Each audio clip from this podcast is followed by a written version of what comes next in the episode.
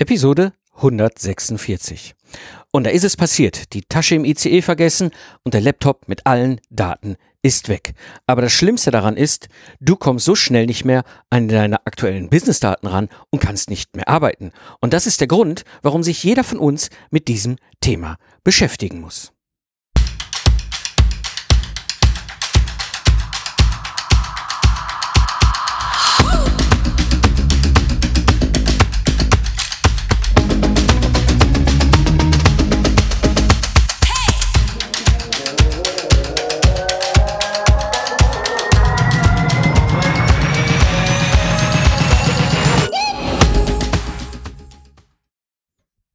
Hallo Gamechanger, willkommen bei dem Podcast für Freiberufler, Selbstständige und Führungskräfte, die aus dem goldenen Zeit gegen Geld Hamsterrad aussteigen wollen, um wieder frei und selbstbestimmt arbeiten zu können.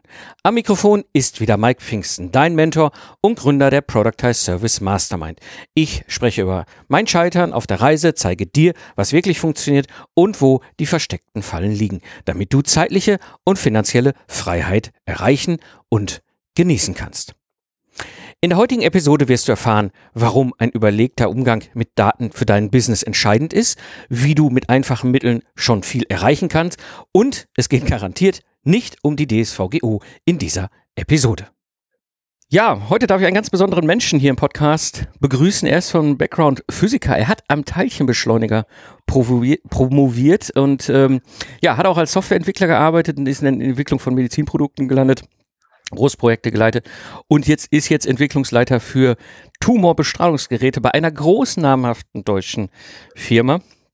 Er hat sich natürlich deswegen berufsbedingt sehr viel mit Datensicherheit und Datenschutz beschäftigt, schon aus den ganzen regulatorischen Anforderungen ne, vom Schutz von Kunden und ähm, Patientendaten. Ihr kennt das gerade, Medizintechnik ist da sensibel.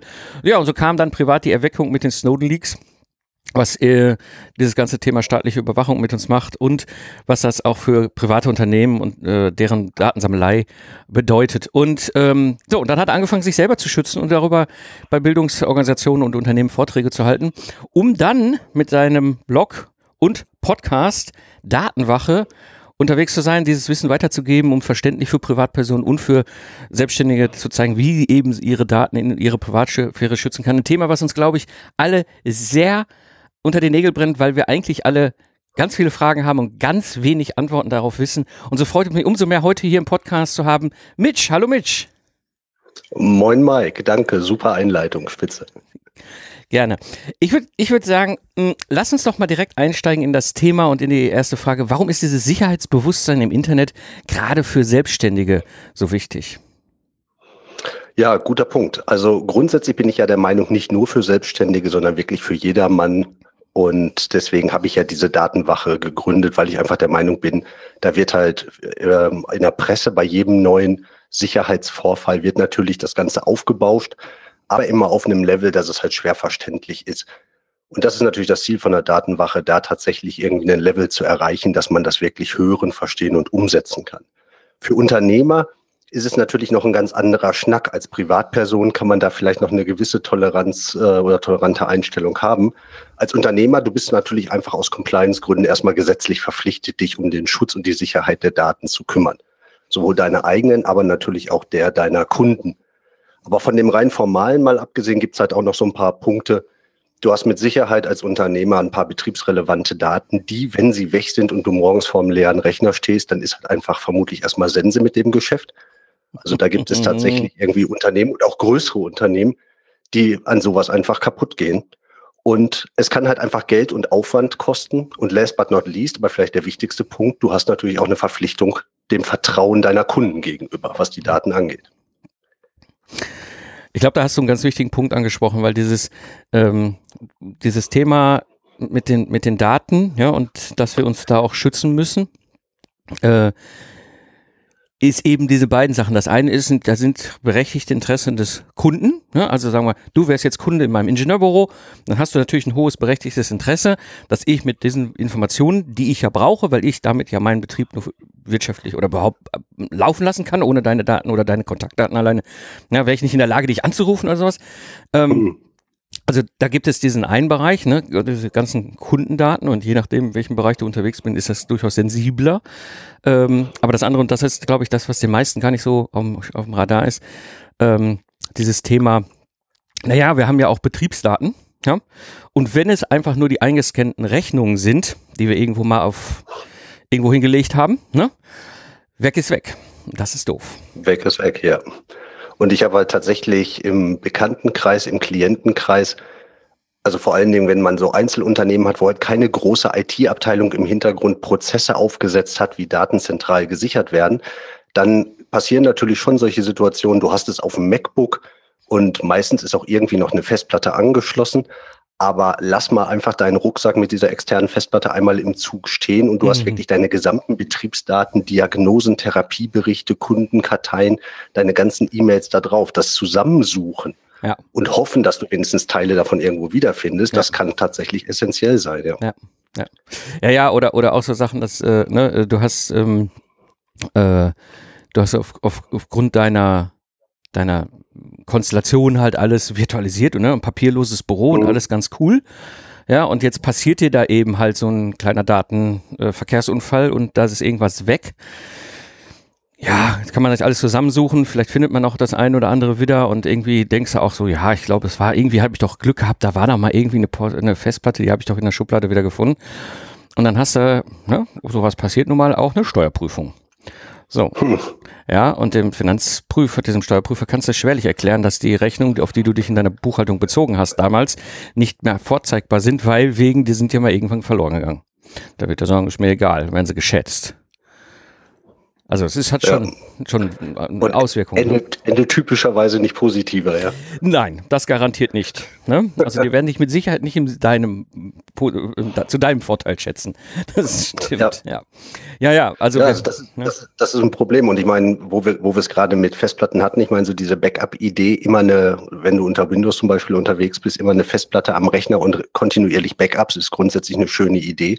Hat aber Malware natürlich mittlerweile auch rausgefunden, mhm. dass wenn du dir da irgendwelche Verschlüsselungstrojaner einfängst, oh. dann ist gerne auch mal alles Erreichbare von deinem Rechner aus mit verschlüsselt. Und das sind dann auch gerne mal so die Festplatten, die dranhängen. Dann hast du zumindest ein verschlüsseltes Backup, aber ja, die ja. Daten sind halt weg. Ja, ja.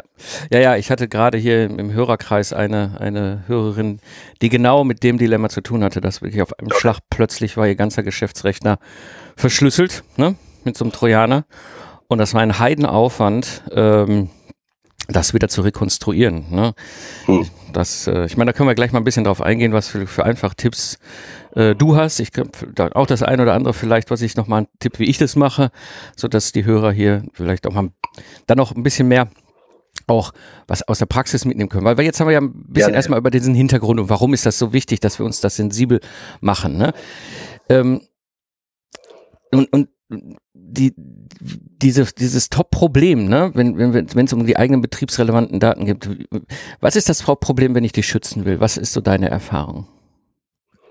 Also ganz klar, Schritt Nummer eins, bevor man über irgendwelche Sicherheitsthemen nach, äh, anfängt nachzudenken, ist, man muss ein vernünftiges Backup haben. Und wirklich nicht nur ein Backup, irgendeins, irgendwo, wie du sagst, eine Festplatte, die irgendwo rumliegt und ich glaube, da war mal was, sondern wirklich ein Backup-Konzept, dass man seine Daten gesichert hat. Und da gibt es eine ganz einfache Regel, diese 321-Regel, die sagt, man soll drei Kopien seiner Daten haben, also auf dem Rechner und noch zwei andere Kopien auf zwei verschiedenen Medien, also zum Beispiel nicht auf einem, ähm, auf dem Rechner auf einer anderen Partition oder auf einem NAS, einem RAID zum Beispiel, zwei Festplatten in einem Gehäuse, das bringt dann auch nicht so viel.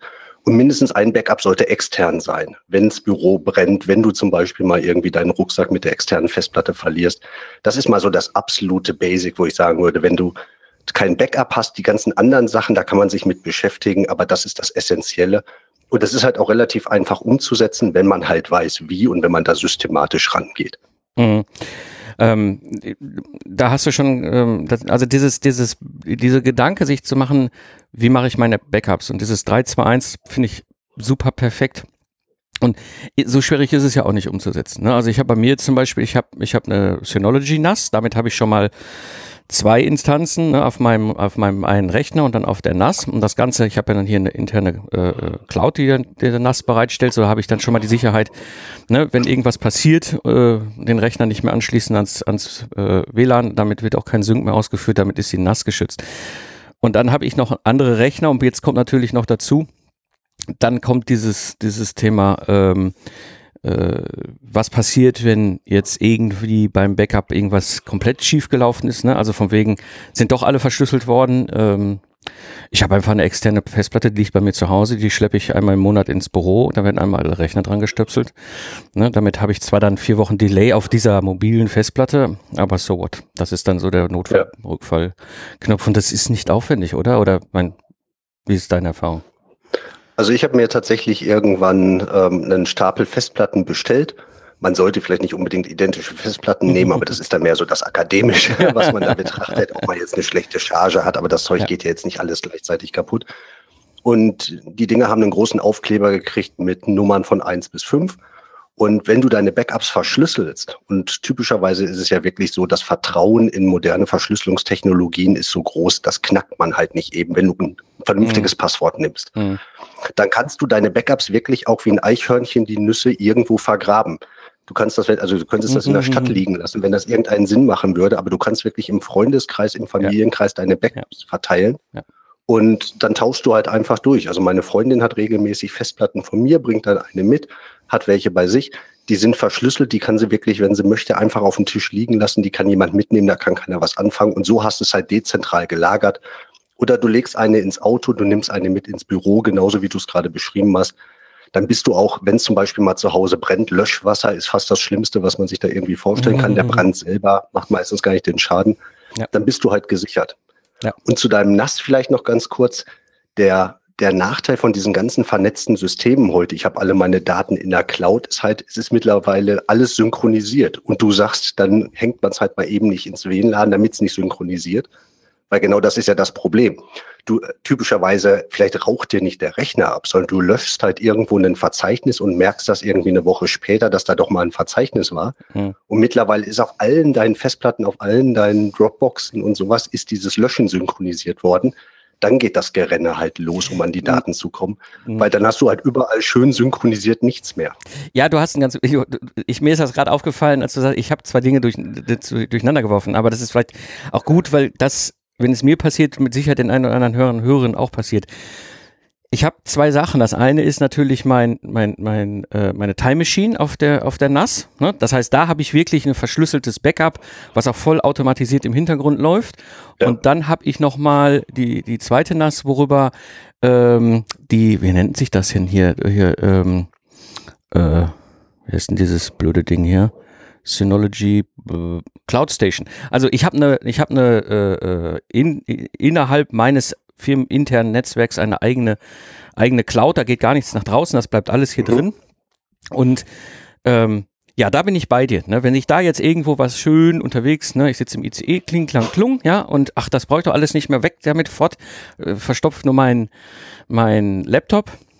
Und dann gehe ich halt ins Netz und dann synkt sich der ganze Kram ähm, dann ist klar, dann ist das weg und wenn ich eine Woche später, dann habe ich das Problem. Aber dann habe ich ja immer noch mein Backup. Ja, entweder das auf der, was auf der Time Machine sowieso die ganze Zeit im Hintergrund gelaufen ist, oder eben das vier Wochen alte auf der mobilen Festplatte, die woanders lagern. Ähm, ich bin jetzt dabei, aber das ist alles noch ein bisschen äh, ne, Prioritätenthema. Ne, werden wir vielleicht auch gleich mal darauf äh, zu kommen, äh, mir nochmal eine zweite NAS anzuschaffen, die über Distanz synchronisiert mit meiner ersten. Also dann habe ich genau diese, diese räumliche Verteilung, ohne jetzt Festplatten die ganze Zeit durch, na, durch die Gegend ja. tragen zu müssen. Aber Festplatten ist einfacher zu aufzusetzen als eine NAS. Festplatten ist, Festplatten ist einfacher, wobei ja. diese, diese NAS jetzt zumindest, äh, genau wie du sagst, eine Instanz gut sein können und die Dinger sind mittlerweile auch wirklich, ähm, wirklich relativ pflegeleicht einzurichten. Ja. Da brauchen wir jetzt also nicht mehr der große Nerd für sein. Genau. Festplatten hat halt einfach den Charme. Im Prinzip ist es ein Kalendereintrag, ein Dranstöpseln. Meistens starten die Backup-Programme, je nachdem, welche du da nimmst, ja. ähm, dann schon automatisch, sobald die Festplatte da ist und dann abstöpseln und ähm, irgendwo vernünftig lagern. Und wenn du es mit mehreren Festplatten immer abwechselnd machst, dann bist du eigentlich gut gesichert. Und ja. klar, für solche Sachen wie, oh, jetzt habe ich die Daten von heute Morgen gelöscht, da hilft natürlich so ein kontinuierliches Backup wie eine Time Machine. Das kannst du auch am Rechner lassen, weil wenn das weg ist, die Daten von einem Tag oder von zwei verlieren, mhm. das ist vertretbar, aber die Daten von einem halben Jahr oder ja. von den letzten paar Jahren zu verlieren, ist natürlich ein Desaster. Genau, genau.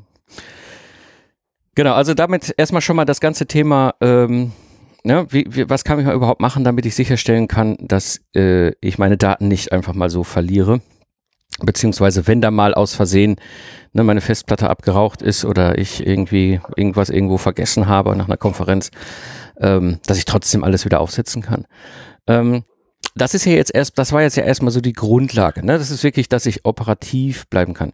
Aber genau. Was siehst denn du noch an weiteren hm, Problemen, so wenn es um, um den Schutz von Daten geht, an Daten rankommen zum Beispiel oder oder ne, Umgang mit den Daten? Was ist dann so, was siehst du an Problemen oder Fehlern, die häufig gemacht werden? Also Daten können ja jetzt auf verschiedene Art und Weise wegkommen. Das eine mit dem äh, mit dem Backup, was wir gerade angesprochen haben, da, das äh, mitigiert ja im Prinzip schon viele Risiken. Das ist zum einen Brand, das ist Verlust, das ist Diebstahl, aber auch ganz normal einfach dein Rechner, die SSD gibt aus irgendeinem Grund den Geist auf. Aber natürlich gibt es auch noch andere Möglichkeiten, wie Daten wegkommen können. Verschlüsselungstrojaner hatten wir kurz angesprochen. Mhm. Aber ein ganz großer Teil ist natürlich vor allen Dingen, wenn man seine Daten in der Cloud lagert, aber auch wenn du dein E-Mail-Account hast oder dein Online-Banking, dann ist es natürlich, dass deine Accounts in irgendeiner Form gehackt werden. Und das ist natürlich so, ich würde sagen, direkt nach dem Backup der zweite große Bereich, um den man sich äh, kümmern muss. Und da geht es halt um vernünftige Passwörter für seine Online-Accounts und eine Multifaktor-Authentifizierung, also das Einbrechen in so einen Account nicht nur von einem Passwort abhängig zu machen, sondern von einem zweiten Schlüssel. Das sind so die wesentlichen Punkt, äh, Punkte, um seine Online-Konten zu schützen. Mhm. Und äh, so vom, vom, vom, äh, von der Implementierung gibt es da ja heute auch schon gute Tools, ne, die man, die man da nutzen kann. Denke ich, die, also äh, ne, es gibt ja äh, verschiedene. Ich habe jetzt, ich gucke gerade mal nach. Bei mir ist es, ähm, na, wie heißt denn das Tool hier? LastPass, was ich hier im Einsatz habe. Mhm. Ja, äh, andere nutzen hier. Es gibt so ein, so ein, so ein Pendant. Ähm, es gibt auch mehrere Pendants dazu. Eines aus Kanada, meine ich, ist das andere. Also es gibt ja solche Tools, wo ich erstmal überhaupt das ganze Thema Passwort ähm, ja, ich sag mal, generieren und sichern, ähm, ne, damit ich nicht überall die gleichen Passwörter habe. Ich glaube, das ist auch ein Problem, oder? Was, was viele haben. Genau. Also ich denke, dass das Tool, das ist tatsächlich dann so die Unterstützung, das kann dir helfen, deine Passwörter, oder vermutlich ist man irgendwann auch darauf angewiesen, ein vernünftiges Tool zu haben, um seine Passwörter zu speichern. Und das kann dir helfen, gute Passwörter zu generieren. Aber am wichtigsten ist einfach das Mindset, das Verständnis. Ja. Ja. Da geht's halt darum, zum einen dürfen Passwörter nicht trivial sein. Passwörter müssen kompliziert sein, für Computer kompliziert zu erraten.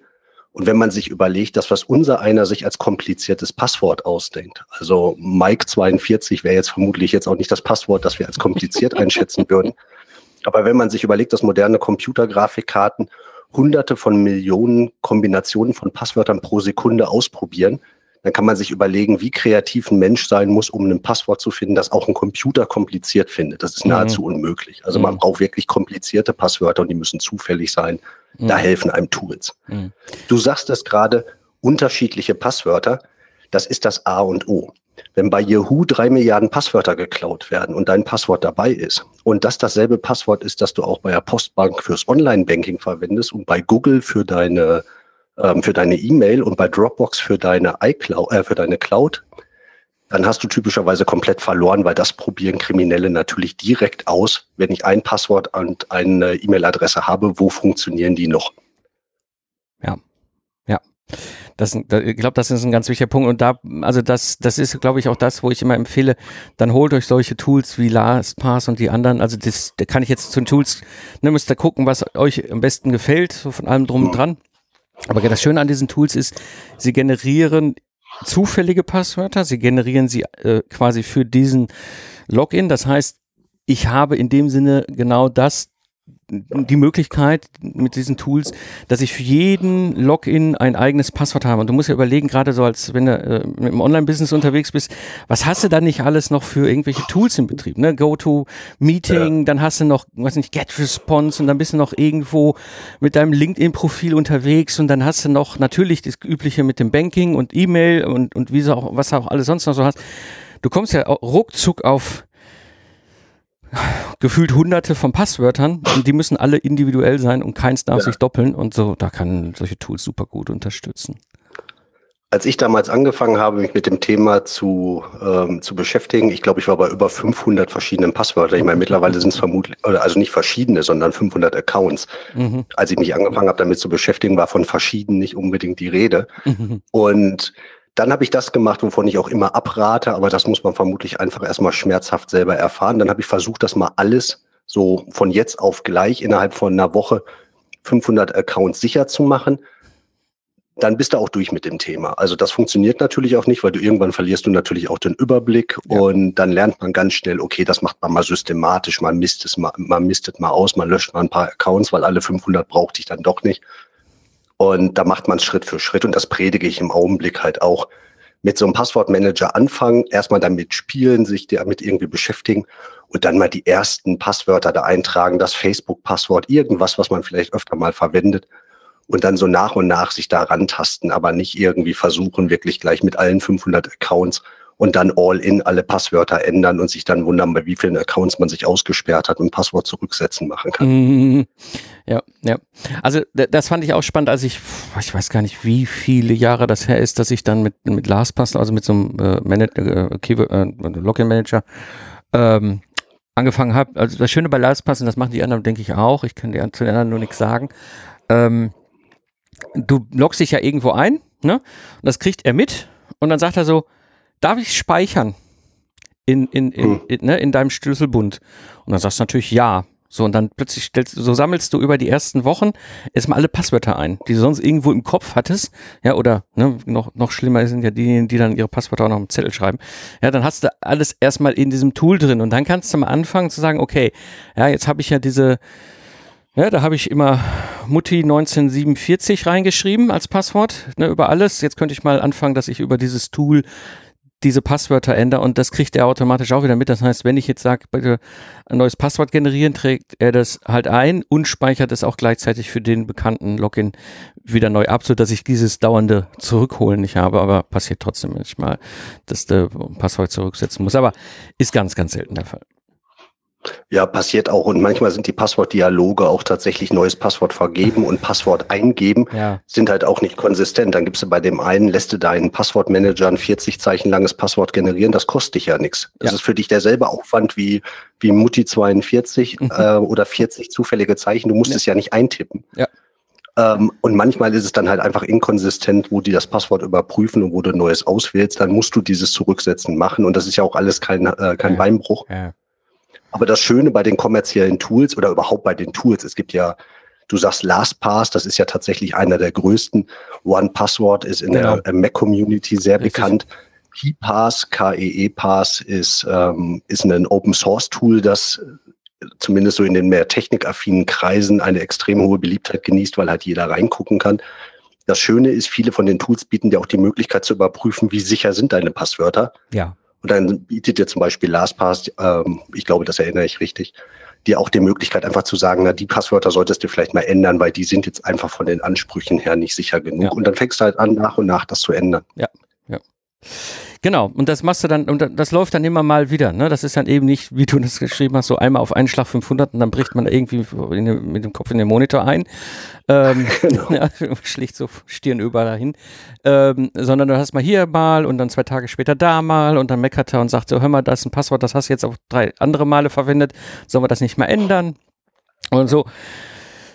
Über die Zeit wird es immer besser. Man muss sagen, das ist schon... Ähm, schon gut. Jetzt hast du aber eben noch ganz am Anfang einen, einen zweiten Punkt äh, erwähnt. Das war diese äh, Two-Factor äh. Äh, das bedeutet, wir haben jetzt erstmal nur über das einfache quote-unquote Passwort geredet. Ne? Da ist ein Op Login, da trage ich ein, ne?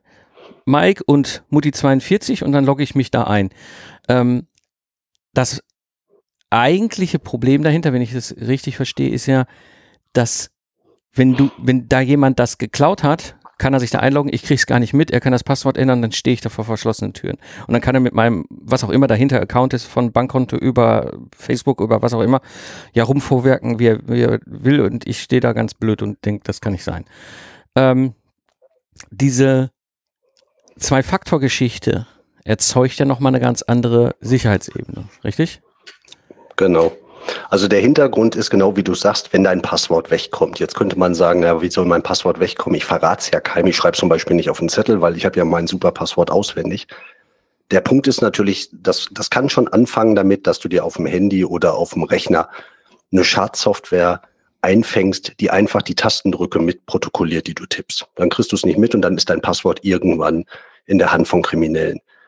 Genauso gut kann es sein, wenn du in einem WLAN unterwegs bist und zum Beispiel keine zusätzlichen Sicherheitsmaßnahmen hast, dass jemand den Datenverkehr mitliest und daraus dein Passwort ableitet. Und der Nachteil bei dieser Passwortmethode, genau wie du sagst, ist, du bist halt davon abhängig, deine E-Mail-Adresse ist mehr oder weniger öffentlich bekannt. Auch da gibt es Möglichkeiten, dass du sagst, du benutzt zum Beispiel für jeden Account eine eigene E-Mail-Adresse. Ja.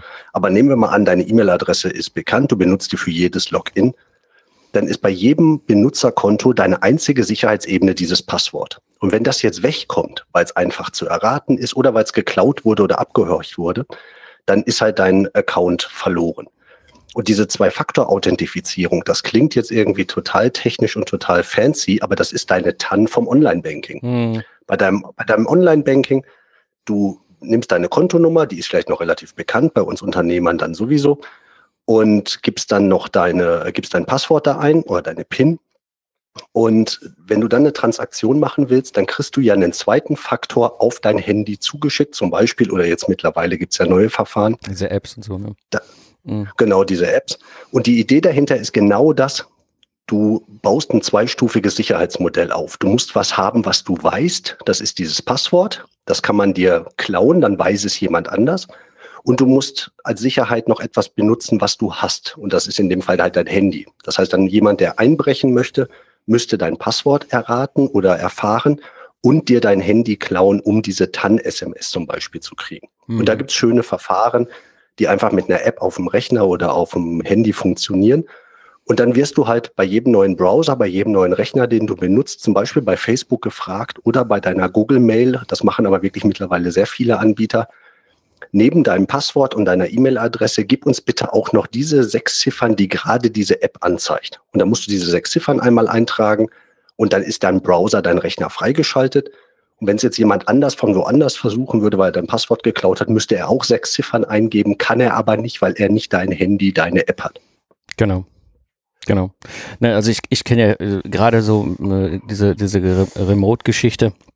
Hier diese, wie, wie heißt nochmal dieses, ähm, diese RSA-Schlüssel, ne, Secure-ID, wo so ein einfacher kleiner Schlüssel diese eben. Diese Token, ja, genau. Diese Token-Dinger, dann hast du genau diese Sache, dass du dann zusätzlich zu deinem Passwort noch den aktuellen Token eingibst und damit ist die zweite Ebene da.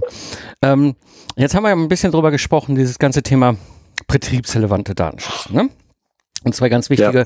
Themenfelder, glaube ich, äh, besprochen. Ne? Das eine eben halt, wie kann ich das sicherstellen, dass meine Daten nicht wegkommen? Das andere, wie kann ich sicherstellen, dass nicht andere in meine Sachen einbrechen? Hm. Das ist ja jetzt eher so der betriebsrelevantere Teil gewesen, ne? damit ich hier funktionsfähig bin. Ähm, jetzt gibt's ja noch Kunden, mit denen ich zu tun habe, mit denen ich arbeite und auch durchaus äh, vertrauliche Daten austausche. Es können Personendaten sein beim Kunden. Das können aber natürlich auch Projektdaten zum Beispiel sein und ähm, je nachdem, wo du unterwegs bist, hat das halt eine hohe Sensibilität. Ne? Also gerade in meinem Kontext, wenn ich hier ein Lastneft schreibe für, für einen Kunden von uns, dann ist das in der Regel das erste Dokument noch belangen, bevor das Entwicklungsprojekt gestartet hat. Das heißt, wir schreiben hier teilweise Dokumente für Technologien, die in drei, vier Jahren erst das Licht der Welt erblicken. Da haben natürlich alle Beteiligten ein extrem hohes Bedürfnis, dass das Zeug sicher äh, geschützt ist. Ja, und nicht irgendein Lastneft übermorgen in China landet und dann wundern sich alle, warum die das viel schneller umsetzen. Und ähm, was muss ich da beachten? Ja, das ist ein breites Feld, aber ich musste genau an deine Ingenieurdienstleistung natürlich denken, weil mir fällt natürlich auch direkt ein, Erfindungsmeldungen, ähm, Kommunikation mit einem Patentanwalt, wenn du Patente ausarbeitest. Und sobald man Sachen halt via E-Mail verschickt, muss man sich halt darüber klar im Klaren sein, da wird der Schutz natürlich besser, aber das, das ist nicht so, als ob da keiner mitlesen kann. Eine E-Mail ist tatsächlich so, als ob du deine Erfindungsmeldung oder deine Patentanmeldung oder die Therapieprotokolle äh, oder die Diagnose von deinen Klienten, als ob du die auf einer Postkarte verschickst und bei wem sie vorbeikommt, der kann sie halt unter Umständen lesen. Das heißt, oder auch Steuerberater, auch da erlebt man das gerne mal, dass ein Steuerberater halt sagt, ja, dann schicken sie uns dann halt die Belege Und du denkst, naja gut, ob ich jetzt wirklich alle meine Belege mit allen Hintergrundinformationen über mich einfach so auf einer Postkarte durchs Netz schicken möchte, ist halt eine Frage. Ja. Und da geht es auf jeden Fall darum, Verschlüsselung aufzusetzen, ist unter Umständen schwierig. Aber was immer geht, ist verschlüsselte ZIP-Dateien. Das ist ja. so die einfachste Maßnahme, die man machen kann. Das Tool hat sowieso jeder ähm, typischerweise im Einsatz und mit einem Kunden ein Passwort ausmachen. Und da, es gibt auch Möglichkeiten, merkbare Passwörter zu mhm. machen. Mhm. Ob das derselbe Sicherheitslevel ist, darüber kann man dann diskutieren. Ja. Aber man kann sich mit dem Kunden auf ein Passwort einigen, das man eintippen kann und das trotzdem sicher genug ist, um damit Daten zu verschicken. Weil alles andere ist tatsächlich auch nicht Stand der Technik. Und wenn da was passiert und die meisten Kunden oder viele Kunden sind relativ, ähm, sagen wir, relativ komfortaffin, solange nichts passiert, aber natürlich auch äh, deutlich weniger, deutlich weniger zu Spaßen aufgelegt, wenn dann tatsächlich wichtige Sachen wegkommen. Mhm. Ähm, da muss, da muss man halt von Anfang an wirklich dran denken, weil das ist einfach Stand der Technik, dass man Daten nicht im Klartext durchs Netz schickt. Und da muss man einfach von Anfang an dran denken. Und da sind wir als Unternehmer halt auch gefragt, da in Vorleistung zu gehen und zu sagen, wir haben für uns den Anspruch, dass wir mit euren Datenkunden tatsächlich so umgehen wollen, dass da nichts passieren kann. Ja. Ja, ich glaube, du hast, du hast einen ganz wichtigen Punkt angesprochen. Ne? Wir haben die Kommunikation zum Beispiel mit sensiblen Daten und unternehmensinternen Daten von uns, Steuerberater beispielsweise. Ja, ich habe, äh, bevor wir auf komplett auf, auf, auf ähm, auf äh, die ganze ähm, digitale Buchhaltung umgestiegen sind, haben wir das damals so gemacht. Das kam sogar als Vorschlag von meinem Steuerberater, ne, dass eine Mitarbeiterin halt ne, die Monatsauswertung und auch die Bilanz und alles, was wir an, an, an Dokumenten austauschen, verschlüsselt verzippen und eben halt auch ein Passwort mitgeben. Und dann kann es natürlich, und das ist dann, das sind ein, eigentlich einfache Tricks. Ja, äh, zum Beispiel das Passwort nicht in die E-Mail reinschreiben. Ja? Ja? Sondern ich sag mal, auch wenn es schräg klingt, eine zweite E-Mail hinterher schicken kann unter Umständen, ist nicht die perfekte Lösung, weiß ich, aber dann sind es schon mal zwei Postkarten. Dann muss derjenige nämlich erstmal die eine mit der ZIP-Datei finden genau. und die andere mit dem Passwort. Ja, das mal im großen, weiten Internet, das kann schon lustig werden. Besser ist natürlich, du gehst hin und schickst dir eben eine SMS mit dem Passwort und dann hast du es auch. Also das sind so, das sind so einfache Sachen. Andere Sachen, und da bin ich bei dir, ist natürlich der anspruchsvolle Umgang mit den Daten beim Kunden, gerade wenn es um sensible Daten geht, Technologiedaten, ja, irgendwelche, ne, du bist jetzt, was weiß ich, Webdesignerin und du machst da gerade komplett, ne, hast einen Auftrag, komplett neues Branding für den Kunden. Das will der ja natürlich im Marketing mit einem Aufschlag äh, bekannt machen, dass, äh, dass sie da ein neues Branding haben und nicht aus Versehen übers Internet mhm. vier, vier Monate früher erfahren, dass alle schon wissen, wie das aussieht. Ähm, das heißt, diesen Austausch von diesen Projektdaten. Und da, da habe ich die lustigsten Sachen schon erlebt. Also bei mir ist es einfach so, mein mein vordringlichstes Ziel ist, dass alle Unterlagen, die Kunden für, für uns bereitstellen, bei denen bleiben. Das heißt, ich zwinge die dazu, dass sie mir auf ihren eigenen Server irgendwo ein, ein gesichertes Share aufmachen, wo dann die Mitarbeiter okay. ihre Daten hinladen. Ich kann dann über ein Login da reingreifen und kann dann die Daten nehmen. Ich, ich will das Zeug gar nicht erst bei mir haben. Ne, das, das damit haben wir das Datenschutzthema Richtung ne, sensible, sensible Daten und dann haben wir aber noch das ganze Thema Lagerung. Ne? Sobald das, der Kram nicht bei mir auf meinem lokalen oder bei mir rüberwandert, sagen wir es mal so, ja, dann habe ich natürlich auch noch wieder eine ganz andere äh, Schutzebene drin. Wenn es beim Kunden auf den Servern bleibt, dann ist es super da. Ähm, der, ja gut, vielleicht kommt aber auch bei mir der Hintergrund, ne? Ich habe ja, ich den ganzen Keller, mein Archiv voll geklustert mit NDAs, ne? Dagegen ist die DSVGO ein Witz gewesen. Ähm, ich habe halt diese hohe Sensibilität. Lustig wird es, und das ist, glaube ich, etwas, was wir mal auch mal beleuchten sollten, Mitch. Jetzt habe ich diese, diese Hammer-NDAs, ne? Also da steht drin, aber wenn da was passiert, dann machen die mich aber sowas von lang finanziell und so, ne? Äh, und ich kenne die Dinger, deswegen ich weiß, worum es da geht. Ich unterschreibe, ich habe auch alles hier entsprechend für mich hier aufgerichtet, aufgestellt, dass das, dass das Risiko möglichst gering ist, das was passiert. Man kriegt es ja eh nie auf null. Ähm, aber jetzt hast du das unterschrieben. Jetzt ist der Auftrag da. Jetzt geht's los, Lastenheft erstellen. Und das allererste, was passiert, ist, dass ein Mitarbeiter des Kunden mir eine E-Mail schickt mit 20 PDF-Anhängen zu technischen Dingen, die geheim sind, per E-Mail unverschlüsselt. Hm. und jetzt kriegst du den Kram auf deine Seite. Jetzt stehst, denkst du so, warum habe ich vorher eigentlich diesen Monster NDA unterschrieben, wenn mir jetzt der Mitarbeiter von meinem Kunden das alles in Klartext durchs Netz schickt? Ja, und vor allen Dingen es jetzt auf deinem Rechner liegt und ja. Da sind wir jetzt auch vielleicht wieder ein bisschen bei diesem Backup-Thema. Unverschlüsselte Backups zum Beispiel, unverschlüsselte Festplatte, die dir geklaut wird. Ja. Oder du lagerst das Zeug standardmäßig, weil dein, was weiß ich, dein Unternehmensverzeichnis wird halt mit irgendwelchen Cloud-Diensten synchronisiert, weil das ja auch super praktisch zum Arbeiten ist, was auch soweit alles ja okay ist, wenn mhm. man es vernünftig macht. Mhm. Und dann, li dann liegen halt, dann liegen halt diese sensiblen Erfindungsmeldungen oder Lastenheft-PDFs liegen halt in irgendwelchen Cloud-Diensten oder unverschlüsselt auf irgendwelchen Festplatten und lass das mal wegkommen. Ja. Genau. Ja. ja. Ne, also deswegen, ähm, ich, was, was ich mir angewöhnt habe, ist, dass ich, also ich versuche meine Kunden im Vorfeld darauf äh, zu sensibilisieren. Ich meine, jetzt bin ich natürlich in einer besonderen Situation. Wir reden über ein sensibles Dokument, ja, weil ich schreibe ja das technische äh, ne, Who is Who dessen, was die da in drei, vier Jahren auf den Markt bringen in ein Dokument zusammen, dann ist schon klar, dass ich da äh, einfach spazieren kann und sagen kann, so seid mich böse, liebe Leute, ne? Äh, ab, auf eurer Seite erwarte ich das auch. Ähm, jetzt bin ich natürlich als Webdesignerin in einer etwas anderen Situation. Ne? Wenn ich da mit meiner Marketingagentur zugange bin, die haben wahrscheinlich ein, ein, ein, ein äh, Sicherheitsempfinden, was sich so gegen null äh, tendenziell ausprägen wird. Ja, jetzt kannst du ja wahnsinnig schwer nur mit denen diskutieren, so ja, hör mal, äh, hier, äh, ne, nicht unverschlüsselt oder wenn dann als verschlüsselte ZIP und so weiter. Und der Kunde geht da nicht drauf ein. Stehst natürlich blöd da, ne?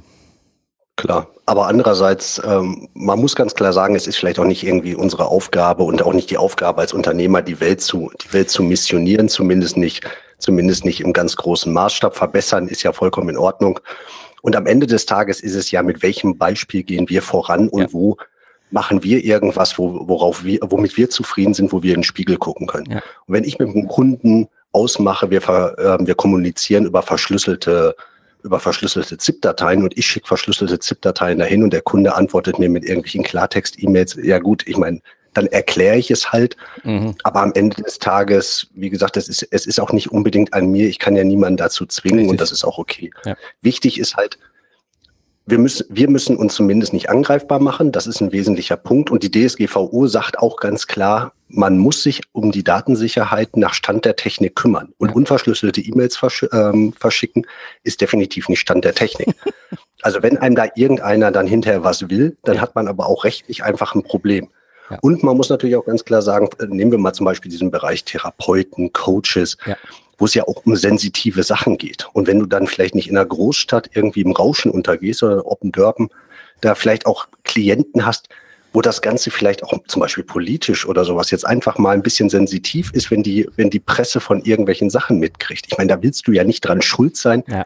Dass Informationen, privateste Informationen über deine Klienten irgendwie öffentlich werden, die da vielleicht erpresst werden, was damit auch alles passieren kann. Ich meine, das ist ja auch unser eigener Anspruch, dass wir uns das Vertrauen, dass die Kunden in uns, in uns setzen, dass wir uns das auch verdient haben und dass das auch gerechtfertigt ist. Ja, absolut. Also bin ich bei dir. Ich glaube, das sind, das sind so Dinge, wo man sich das einfach bewusst machen muss. Ne? Also ich sag mal, du hast schon völlig recht, wenn bei mir jetzt ein Lastenheft wegkommt und dann ist es in China und dann wird das da nachgebaut, das ist für alle Beteiligten ärgerlich, aber das war's, ja. Ähm, wenn ich jetzt, ich sag mal, ich bin jetzt irgendwie Top-Management-Coach, ja, und ich coache äh, irgendwie bei uns auf dem Dorf den Hidden Champion-Geschäftsführer, dass er da mit der ne, Nachfolgeregelung mit seiner Tochter irgendwie alles sauber über die Bühne kriegt. Und da kommen natürlich Dinge hoch, ja, weil es sind natürlich sowas ist immer gerne auch konfliktgeladen, solche Transformationsprozesse. Ja, und dann kommt das irgendwie in die Presse und dann steht er da wie so ein Idiot mit seinen 200 Mitarbeitern und der Tochter und sagt so, wofür habe ich den Kerl denn jetzt engagiert? Ja, mh, mm, das da muss dieses, dieses Bewusstsein äh, muss, glaube ich, da sein. Ich würde gerne noch einen Punkt ähm, ein, kurz ansprechen. Das ist zwar eher ein, ein Thema aus dem Konzernkontext, aber ich glaube, da sollten wir uns auch immer wieder mit beschäftigen. Und du hast es zwischendurch eben immer wieder auch angesprochen. Das geht um das Thema, was ist eigentlich Security Awareness und die Strategie dahinter? Und wie kann uns das helfen? Genau, also du, wie, wie du sagst, das ist ein, das ist ein Thema in Konzernen wird das halt wird das halt immer wichtiger, weil auch Konzerne einfach feststellen, egal wie groß deine IT-Abteilung ist, du kannst ein Unternehmen nicht perfekt schützen. Also Technik alleine löst keine Probleme. Das muss auch jedem klar sein.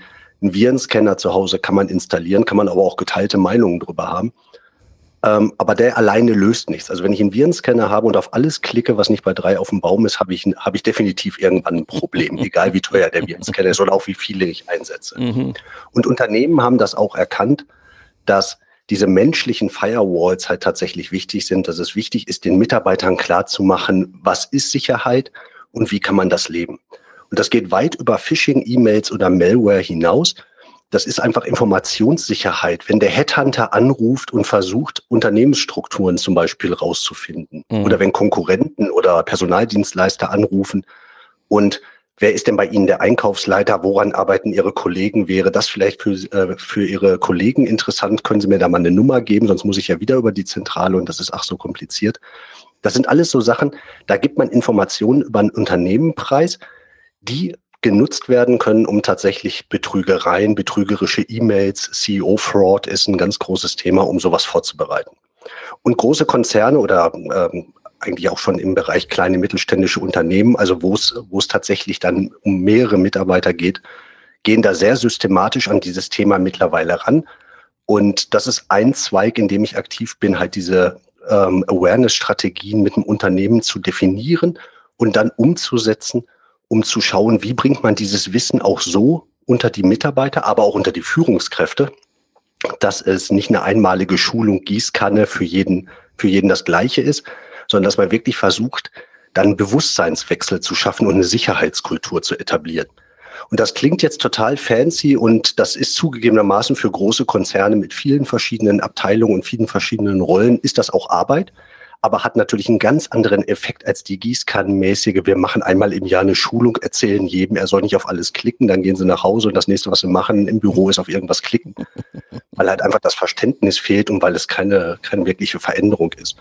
Aber auch als Einzelunternehmer, als, als Unternehmer mit einem kleinen Unternehmen, ist dieses Bewusstsein halt wichtig, zu verstehen, was sind die Angriffe, was nutzen Kriminelle aus, über welche Wege kommen die und da einfach mal einen Moment innezuhalten, zu verstehen, wie das funktioniert und dann sein Verhalten darauf auszurichten. Und da braucht man Security Awareness Strategie, klingt groß und klingt mächtig, aber wenn du das als Einzelunternehmer machst, dann geht's halt einfach darum, du musst Sicherheitsmaßnahmen implementiert haben, über das, was wir gerade eben gesprochen haben, da ist man dann auf einem sehr guten Weg. Und auf der anderen Seite, du musst die wesentlichen Angriffsszenarien verstanden haben, was Kriminelle eigentlich machen, wie die vorgehen, welche psychologischen Schwächen die auch nutzen und dann fällt man auf den Trick nicht mehr rein. Mhm. Ja. Ja, das sind, das ist, das ist ein ganz wichtiger Punkt, weil ich sag mal, die größte Schwächste, äh, Schwachstelle ist am Ende der Mensch. Ja, da können wir Technologie hochrüsten, wie wir lustig sind. Und äh, gerade wenn ich jetzt Solopreneur bin, One-Man-Show, kleines Unternehmen mit zwei, drei Mitarbeitern, ist diese, dieser, dieser, dieser Faktor, ich als Mensch, ja, äh, muss dieses Bewusstsein haben, auch ich sag mal, diese Muster kennen. Du redest ja immer von diesem, ne, diese Angriffsmuster, also dass ich sehe, oh, okay, ne, warum schickt mir jetzt übrigens äh, Amazon gerade eine E-Mail, ich soll da meinen Account äh, resetten, da wäre ein komisches Vorgehen drauf, ne? So, hm, Moment. Mhm. Ja, und dann eben nicht auf den Link klicken, sondern schön brav, ohne die E-Mail zu berühren, irgendwie hingehen und mal sich bei äh, Amazon einloggen, mal gucken, ob ich eine Nachricht im Postfach von Amazon habe. Siehe da, ich habe da nichts, also ist das wohl ein versuchter Angriff gewesen. Ja, solche Bewusstseinsebenen oder solche Muster zu erkennen. Ich glaube, das ist ein ganz wichtiger Punkt. Und das, das ist, glaube ich, als schon ab Unternehmensgröße 1 ganz wichtig, weil wir hatten ja, ja. Ne, wir hatten es ja eben, eine ganz typische Setting, ich bin Coach, ja, ich coache da irgendwie den Lokaden hin Champion Geschäftsführer und dann klicke ich da auf so eine E-Mail und dann habe ich den Salat. Hm. Jetzt würde ich, also ich bin ja in den Kontakt mit dir gekommen, eigentlich ganz lustige Geschichte, müssen wir den Hörer vielleicht auch mal ein andermal erzählen, ne? dass wir festgestellt haben im Nachgang, dass wir im gleichen Ort in, im Ruhrpott aufgewachsen sind. Ja. ähm, ich bin ja bei deinem Podcast gekommen. Ne? Also die, die, Datenwache ist ein super Podcast, den ich absolut hier den Hörern empfehlen kann. Hört euch das an, hört euch da rein. Der Mitch nimmt das schön, auch auf einem sehr angenehmen, leichten, leicht verständlichen Level auseinander. Ähm, und dann direkt die Frage äh, an dich, Mitch, wo finde ich die Hörer? Ja, also zum, zunächst mal vielen Dank. Ähm, geht ja runter wie Öl. Ähm, also in der Tat ist die Datenwache mein Baby. Das ist mein, das ist mein Leidenschaftsprojekt und das ist auch so für mich die zentrale Anlaufstelle. Es gibt da eine Unterseite für Unternehmer, wo, wo ich darüber auch tatsächlich ein bisschen was mache. Darüber kann man mich auch unterreich, äh, darüber kann man mich auch erreichen unter mitch.datenwache.de, am einfachsten auch via E-Mail. Aber grundsätzlich ist die Datenwache, denke ich, der Anlaufort, um sich einfach erstmal ein bisschen zu informieren, zu schauen, welche Themen gibt es. Und je nachdem, wie weit man dann gehen möchte, stehe ich dann halt entsprechend auch zur Verfügung. Es gibt natürlich auch andere Menschen, die einem dabei helfen. Und ja, die Datenwache ist der Anlaufort, entweder als Podcast oder halt die Webseite. Genau, ich mache das jetzt wie üblich, ne, weil ich wahrscheinlich seid ihr Hörer jetzt gerade irgendwie im Auto unterwegs, beim Joggen, im Inlineskaten mit dem Hund und äh, am Spaziergehen oder sitzt im ICE oder im Flugzeug oder vielleicht hört ihr dann auch sonst woanders noch den Podcast. Deswegen werde ich das hier alles in die Shownotes packen. Das heißt, guck jetzt einfach auf deinem Smartphone in die Shownotes. Da ist der Link auf jeden Fall schon mal zum Datenwache Podcast und zur Website drin. Und wie gesagt, wenn ihr da Fragen habt, wenn ihr da Unterstützung braucht, ähm, oder auch jemand mal, der euch vielleicht was weiterempfehlen kann, weil äh, es was Blödes passiert ist, ja, ähm, da wendet euch vertrauensvoll an den Mitch, der wird euch da helfen, der hat da Ahnung. Und ähm, ja, Mitch, haben wir noch irgendwas vergessen? Also ich denke, ganz wichtig ist einfach, dass man, dass man diesem Thema Datensicherheit, Datenschutz und ich bin mir ja darüber im Klaren, das Ganze hat immer so den Charme von einer Darmspiegelung. Dafür Werbung zu machen, ist natürlich irgendwie jetzt auch nicht, nicht einfach. Aber es sollte wirklich jeder sich darüber im Klaren sein. Zum einen, es ist unter Umständen wirklich, ähm, entscheidet das über die Zukunft eines Unternehmens, wenn da was passiert. Und auch wenn es vielleicht ein Thema ist, mit dem man sich nicht beschäftigen möchte, weil man vielleicht auch nicht so technikaffin ist, es ist keine Raketenwissenschaft. Man kriegt das hin. Vielleicht kriegt man es nicht alleine hin, dann sollte man um Hilfe fragen, aber es ist jetzt auch nichts, wo man Monate und Jahre seines Lebens in ein weiteres Studium investieren muss. Man, man kann das schaffen, man muss sich halt mit dem Thema zumindest mal beschäftigen oder um Hilfe fragen. Aber ich glaube, es ist nicht verantwortlich, weder rechtlich noch wirklich von unserer eigenen Verantwortung heraus, das Thema einfach zu ignorieren. Die Chance, dass das irgendwann in die Hose geht und dann richtig in die Hose geht, ist einfach zu groß. Das wäre eigentlich nur mein Appell. Okay, super. Ja, dann Mitch, vielen Dank für dieses, dieses Thema, für dieses hochsensible, hochrelevante Thema, was äh, die meisten nicht immer so sofort mit Freude erfüllt, aber Mitch hatte absolut recht, äh, das ist Ganz, ganz wichtig, ganz sensibel. Es entscheidet über Wohl und Wehe in deiner Selbstständigkeit, wenn du hier nicht die richtigen Weichen gestellt hast. An dieser Stelle vielen Dank, Mitch, an dich, dass du uns heute das eine oder andere an spannenden Themen und Fragen mal hier beantwortet hast und schön, dass du dabei warst. Mike, vielen Dank. Sehr angenehmes Gespräch. Zusammenfassend für die heutige Episode. Kein Zugang zu deinen Daten zu haben, kann echt existenzbedrohend werden. Und mach dir Gedanken um dein Backup und sieh zu, dass du sichere Passwörter hast. Nicht immer ist es möglich, die Themen in der Episode auf der Tonspur komplett rüberzubringen. Manchmal ist es hilfreicher, ein Bild vor Augen zu haben, um immer direkt Fragen stellen zu können. Darum organisiere ich immer mal wieder offene QA-Webinare, in denen ich dir live Dinge zeige, auf Fragen eingehe und dir Antworten gebe. Geh einfach auf mikepfingsten.de und trage dich in meine E-Mail-Liste ein. So verpasst du kein wichtiges Update und erhältst den vollen Mehrwert wie der Rest der Gamechanger Community.